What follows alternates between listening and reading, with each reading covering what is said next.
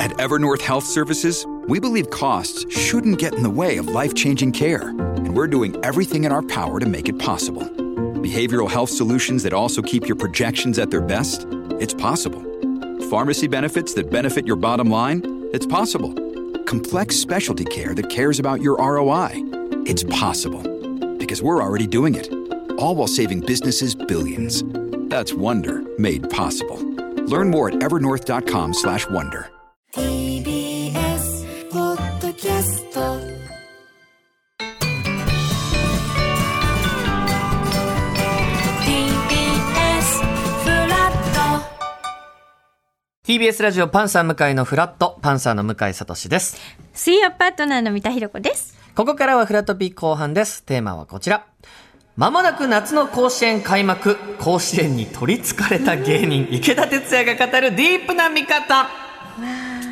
ということで、ここからは甲子園についていろいろ伺いたいと思います。池田哲也さんです。よろしくお願いします。よろしくお願いします。ありがとうございます。いやー、池田さん。はい。まあ、夏の甲子園。はい。この間の日曜日に、えー、49。は代い表代が表が全て出揃った。はい。でも本当この1ヶ月間、いずっと地方大会見に行ってたんで、今スタジオめちゃくちゃ寒いです。風邪ひきそうです。いやだから、もちろん見る方もそうですけど、この、まあ、甲子園球児たちの、こう最近のこの暑さってこうどうなんですかいやもう本当に今もう20年前30年前とは全く違うんで、はいただやっぱそれに付随してやっぱそれの対策もやっぱり高野連の方考えたりいろいとろか。考えて休憩時間とかね、なんかなさってますよね。そうですねあのもう甲子園の勝ち割りなんか一瞬で溶けちゃうんじゃないのもうあのあんまり意味をなさないぐらいの温度です今のあ大の変スパイクが黒から白に変わったりとか、あ、ちょっとでもね。はい、あれだけでも全然違うそうで、はい、そういう対策もしながら、そうですねやっぱりこの時期に。はい。やっぱりこの夏休みぐらいの時期じゃないと、これだけの規模の大会を開くっていうことはどうしても難しいので、うんはい。まあ、対策はしっかり取りながらとそうですねいうことです。もうでも、何回目ぐらいなんですかこの高校野球って。はいへ。 105回大会です。え、本当に。で、まあ、その間にもやっぱコロナでできなかったりとか、そそ,、うですねの前だと、まあ、米騒動でできなかったのもあったんですけど。いろんな歴史があった んです遡ると、かそうそうですね、米米米騒動でできはい。な第い4回大会米騒動ですね。そうですはい。ちょっと一個前がちょっとだいぶ昔の話になっちゃうんですけど、でも、はいあの今回の大会で言うと、まあ、ニュースで僕が見たのは、はい大阪桐蔭が負けてしまったっていうそうなんですよね。やっぱりもう今もドラマう、ねこのやっぱ大阪桐蔭って日本全国の高校が目標にする学校の一つだと思うんですけど、今年って結構波乱みたいなのが起こりまくってて、はい。例えば智弁和歌山とかが1回戦で敗れたりとかっていうのがあったりするんですけいやーすごいもうなんでしょうこの高校野球ってドラマがあるよね。ど、でもこれもまたちょっと理由が僕の中ではあってて、 ちゃんと裏付けの理由があるんですか、はい、あの今年、んあのコロナ禍を経て、声出し応援が解禁になったんですよ。はいだから今まで応援を一切受けたことがない子たちが大ボリュームの応援になるとこれよく考えていただくとこう高校生なんですよねはいプロ野球選手じゃないんで結構メンタルスポーツでもあるんであ一気にこの球場の雰囲気に飲まれたりとかもあるんですよーいやーそれもすごい大きいかなとそうよねそうはいいうとこまで考えてあげるとそうね。波乱がちょっとはい今年は多い、多いで大会すねであると、はいでまあいやー逆を言えばあの今までその常連で見てたような学校じゃないとこ見れるんで、すごい新鮮に楽しめるっていうところもなるほどすごい面白いかと思います。いやもうはい私なんかもう本当にあの双日の荒木大 輔君愛子香川牛島あの時代もう萌えに揉 めて甲子園もう東京に出てきた時最初に荒木君見に双日のグラウンド調布まで見に行ったいですねあれから何年だったかちょっと忘れちゃった けどやっぱりもうそれでまた皆さんプロ行ったりでこうそドうですねラマがずーっと続くからねだからそれで言えば、んうんあのそれこそ清原さん、はいはい清原さんの息子さんが今そう年ですね慶應義塾で出てきますんで頑張ってられるほうだから清甲子園は清原のためにあるのかっていうあの名アナウンスがもし打ったら甲子園は清原家のためにあるのかっていう剣になる剣になる可能性剣になるかもしれないあんまりプレッシーャーかけないであそうでげてすそうですねきっと大変よ伸び伸びやっていただけたらですねもう実力終わりになるからもうその勢いでガッてねそうですね皆さんそれぞれに池田さんは本当にまあ甲子園、まあ、本大会始まるわけですけど、全部い見られるんですか全部見ますし僕あのスコアつけながら見てるんで全球つけてるんです全球、 9です、はい、一球一球一球一球つけててでこのワンプレーでこうなったんじゃないかっていうようなところを、まあ、自分なりに紐解いていくとか。こんな質問したら本当元も子もないかもしれないですけど、なんでそんなことしてるんですか気候ですよ池田さんは、でも芸人のお仕事もやらなきゃいけないから、すよ両二刀流で。 二刀流というか、まあまあ、そうですね、もうほぼ9割9分こっちに持ってってますけども、なんでこ、こん甲子園にここまではい魅了されたんですかまあ、あの、まあ、僕自体が、あの、高校野球やってたんですけど、はいででもやめちゃったんですよ、僕、部活やっを。ぱり、あ、あの故障とかで。いや、あの、根性なくて。お勉強、はいまあね、いろんな理由で、が。やめちゃったんですけど、やめた後しばらく見れなかったんですけど、で、毎年やるじゃないですか、はい夏場。で、それで見てるとやっぱ面白いんですよ。はで、見出すとだんだんハマってって、で、最終的になんですけども、あの、2009年ぐらいに、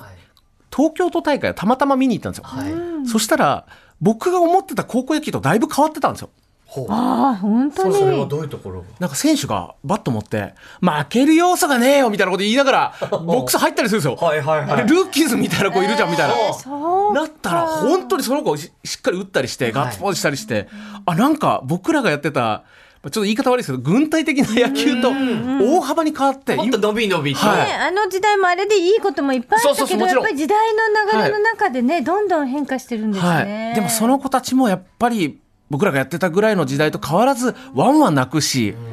やっぱこれにかけた思いをすごい持ってるなと思ってそこからハマりだして、まあ、本当にもう練習試合も見に行きますし紅白戦冬場走り込みっていうボールも使わない時も見に行くっ ていう。えーそんなんって部外者って見れるんですか見れます見れますあの、み見見せていただくところもだいぶありますけれども、はいだから気をつけないといけないのが、まあ、夏場とかちょっとサングラスとかかけて見に行くと、はい怖がらないあのいやいやあのスカウトじゃねって噂になるあーそっちか張り切っちゃうんでそうですね。ちょっとミスを起こしてしまうっていうのがあるんで。いやだから先ほどもお話聞いてたら、はいもう地方大会ももちろん見に行くし、その高校に入る前のはい中学の大会ももう見に行くようになってるんですよね。そうなんですえリトルリーグとかリのトルリーグ、シニアリーグ、ボーイズリーグとかいろんなあの大会があるんで、それ見に行くと、やっぱりこの、ここでバッテリー組んでた子が違う県になって、で、ライバルとして甲子園で戦うみたいになるとそう、いう人のつながりまで見えてくるんだずっとジャンプ読んでるみたいな感じいでやす。ー本当にあそことあそこがバッテリー組むのかとか。で、あれ、ちょっと待って、この珍しい名字って、3年前あそこにいた弟みたい な。それはちょっともうそうか、じゃあまあドラマとか見楽しいるような感覚、我々が普通にはいこのテレビドラマとかネットフリックス見るような感覚でも楽しそうめでるすし。ね。で、まあ、やっぱりこのプロ野球と違って、トーナメント戦なんですよ。はい。なので1回負けたら終わりっていうこの独特の緊張感があってで10対0で負けてる試合ってプロだと大体10対0で終わるんですよはい。それが10対11になって勝ったりするんですよあーその一瞬を見に行きたいというかそれがまあやっぱこう、小野球が積みに行く。そうですねだから僕もあんま良くないですけどこのペースで見ているんで親より先に泣くっていやっうぱそうなってくるんですそうね。そうそうですね本当に高校球児たちの気持ちにもう完全にしまくっちゃって。そうなんですよ。で、なんかあの地方大会とか見ていくと、その地方局でやってる、その、その大会の特集みたいなのあるじゃないですか。で、監督さんが最後のメッセージ言って、選手が泣いてるんですけど、その傍らで僕映ってて泣いてたりするんですよ。こいつ余計だな、みたいな感じで。そういらないですね。関係者じゃないのにという。すよね。いや、ちょっとね、池田さんにいろいろここから楽しみね方えをぜひ教え教えてていいたただだききたたいいと思います。夏の甲子園のディープな楽しみ方、心得3か条。まず、一つ目お願いしてもよろしいでしょうか。はい。まずは、夏の甲子園大会を楽しむ心得、その1。地方大、あ、失礼しました。いいですよ。地方大会から見ていく。地方大会はやっぱり見た方がいいですか、いや、やっぱりね、あの、僕のメインは甲子園ではなく地方大会なんです。どっちかっていうとそっちはい。甲子園はやっぱご褒美大会っていうイメージなんですけど。いや、あったから勝手に言ってるだけですよ。そ れなんかみんなそうですみたいな言い方してますけいやどあそうそうです、あ多分池田さんだけなような気はしますけど。地方大会って、あの、やっぱり甲子園に行くとやっぱちょっとハードル高いと思うんですけど、はい必ず自分の住んでる地区で行われてるんですよ。だから神宮球場でこはいの前見に行って、あ行かれましたあーはいやっぱ面白いですねめち。ゃくちゃ面白いです。だから、向川さん呼んでくれれば、はい僕、それに付随した解説も入れれますから。総大学院とはい厚生学園の試合見に行ったんえでっすよ。と、その試合、いました。いましたいました、いました。なんだ。はい。やっぱこう地方大会皆さんのお近くの球場でやってる、そはいっから見ると、より、これ、思い入れが全然違ってきますんで。確かに。あの例えばですけどもエースがなかなか入らないあのストライク入んなくて投げれなくて、でも他の周りがフォローしたおかげで甲子園決めたみたいな時エースワンワン泣くんですよ、それが甲子園でズバーンっていい球投げた瞬間、うわーあの子地方大会から見ててよかったっていうような気持ちになるのはもうたまんないですね。バックボーンがより見えてくるそうですっていうとこやっろぱでりもう今年であるなら、はいやっぱりバックボーンって大事じゃないですか。細かい設定とか設定とかいらないんじゃないかって思うかもしれないですけど、うんそれがあるとやっぱ深みが違うというか。だまずじゃあ地方大会もちょっとぜひ見ていただきたぜい。ひぜひ、なんなら余裕があるならもうその前の年ぐらいからちょっと調べとい た方がいいです。うーん、こんなこと言いたくないですけど、みんな働いてるんですよ。僕だからそのヨーロッパ的な休み方をしてるんですよ、夏 は。2ヶ月ぐらいしっか り。季節ぐっとね捉えてそうですね。さあ、そしてさらに、続いてお願いいたします。はい。夏の甲子園ディープな楽しみ方心得その2。阪神園芸神整備。えー、すごい聞いたこってとあり聞ますいたけどことはあい、る、これあの甲子園球場に行かれて、はいあの見た方もいらっしゃるかもしれないんですけども、甲子園のグラウンドを整備する会社が阪神園芸さんという企業で、であの整備をしてくださるんですけどもやっぱりこの時期雨も降るんですよ、雨が降っても試合をなんとか成立させないといけない、その時にグラウンドを守る人たちなんです、これがもうあまりにもすごすぎて、もう本当にプロフェッショナルの仕事をするんで、あまりに人気ありすぎて、はい阪神園芸さんのグッズも出てるんですよ。いえー、阪神阪神園芸 T シャツと かあとあの鉛筆でなんか文字を書いてこ消しゴムで消した後、はいその消しゴムカスを拾って回る阪神園芸車みた いなやつがあったりとか面白い。すっごいのがあるんですけど阪神園芸推しの人たちももう出てきているという。 でもこれ本当にすごいのがあのよく夏の大会砂を拾って帰るっていうのあるじゃないですか、負けた高校が阪神園芸さんこう整備しながら誰にも分かんないような感じで負けた高校の方に多めに砂をスーッて持ってったりするんですあー優しい本当プロの仕事ですよもう気づかないぐらい知らのな。いぐらいもうあそれ池田さん気づくんだ気。づくんですだからもうでも阪神園芸見てますからここも注目注注目目ポイントです。はい。さあ、そして続いて。夏の甲子園のディープな楽しみ方心得その3。ブラバンに聞き入る。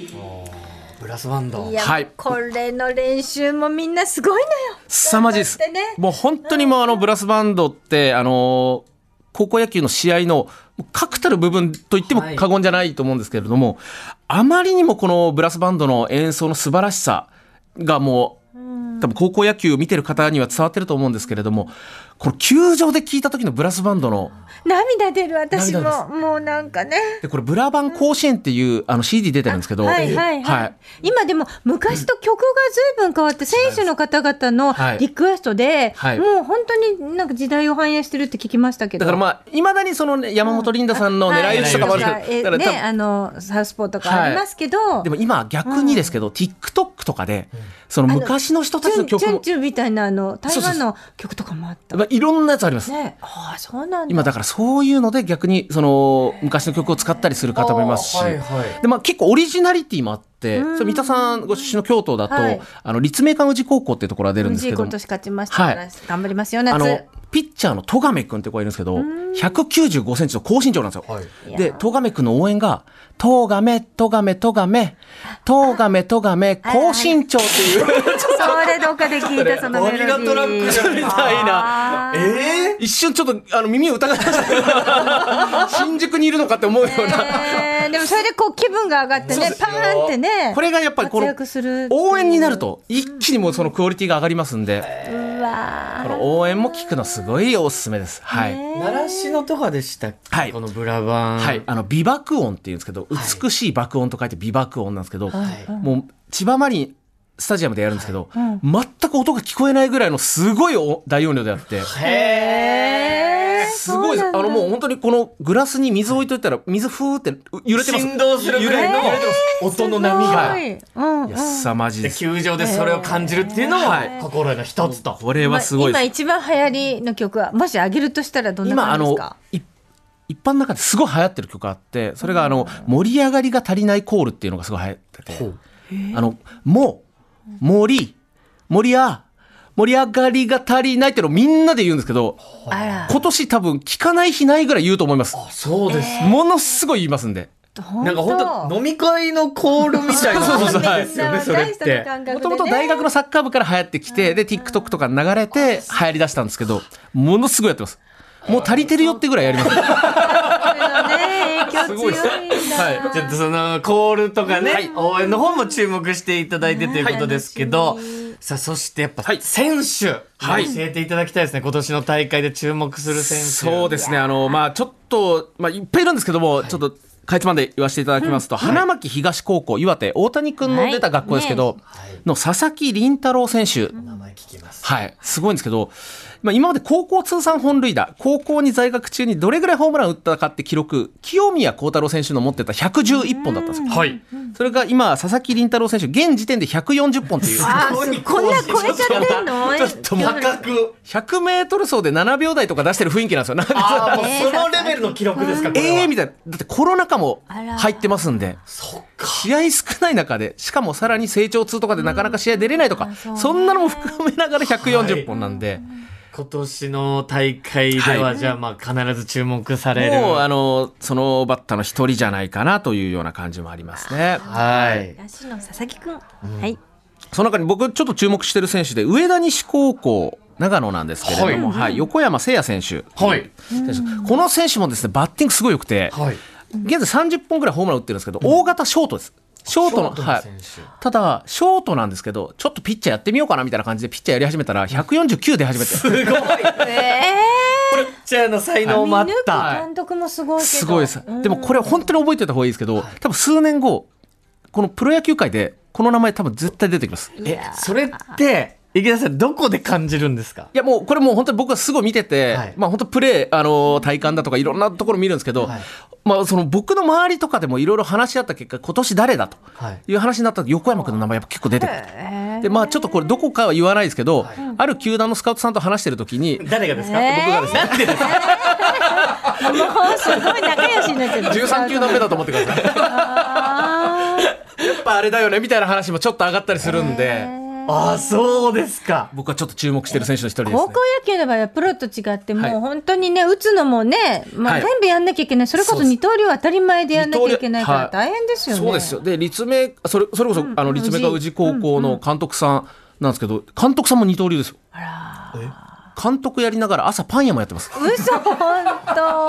ごえ苦監労督までも様。しっかり情報入ってるんですね入れないとですよ。パン屋さんやりながら、最近だとやっぱその、お母さんがどのスポーツやってたかっていうのすごい大事みたいで。よくあのそのリトルリーグとかの,、あのスカウトの方は、はい応援に来てるお母さんの骨盤を見るって聞きました。骨盤すごい母親私はもう絶対ダメですけどもう母親のその骨盤の体型でこの子はいけるって見るんですよ。なるほどだからし僕の知り合いで高校野球好きの方が最近あの女子バレー見に行き始めましたもん。 えー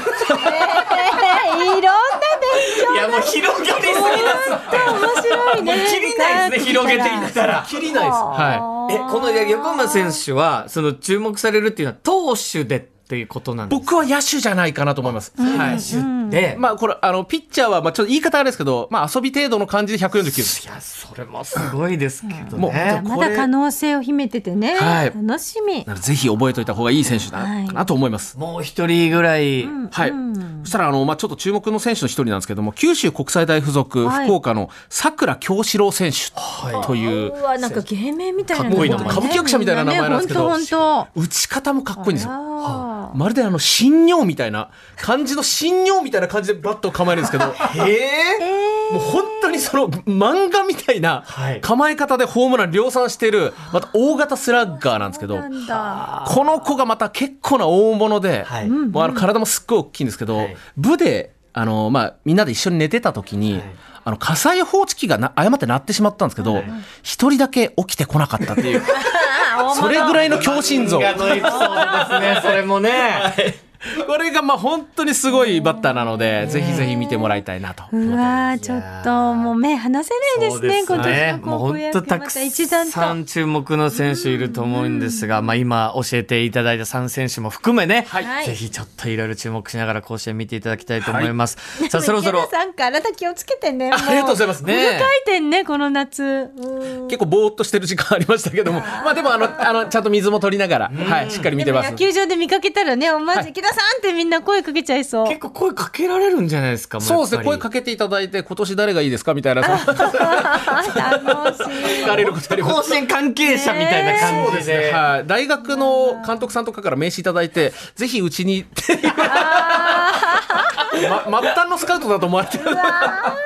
いやーちょっと今年もね熱い甲子園見守っていきたいと思います、ということで本日のゲスト高校野球大好き芸人池田哲也さんでしたありがとうございましたありがとうございましいたま。したフラットフラットフラットフラットもっとプールのスポットライト誰一人取り残さない社会をキーワードにゲストをお招きしながら勉強するやつみんなで考えてゆこうスポットライト毎週金曜夜9時配信スタート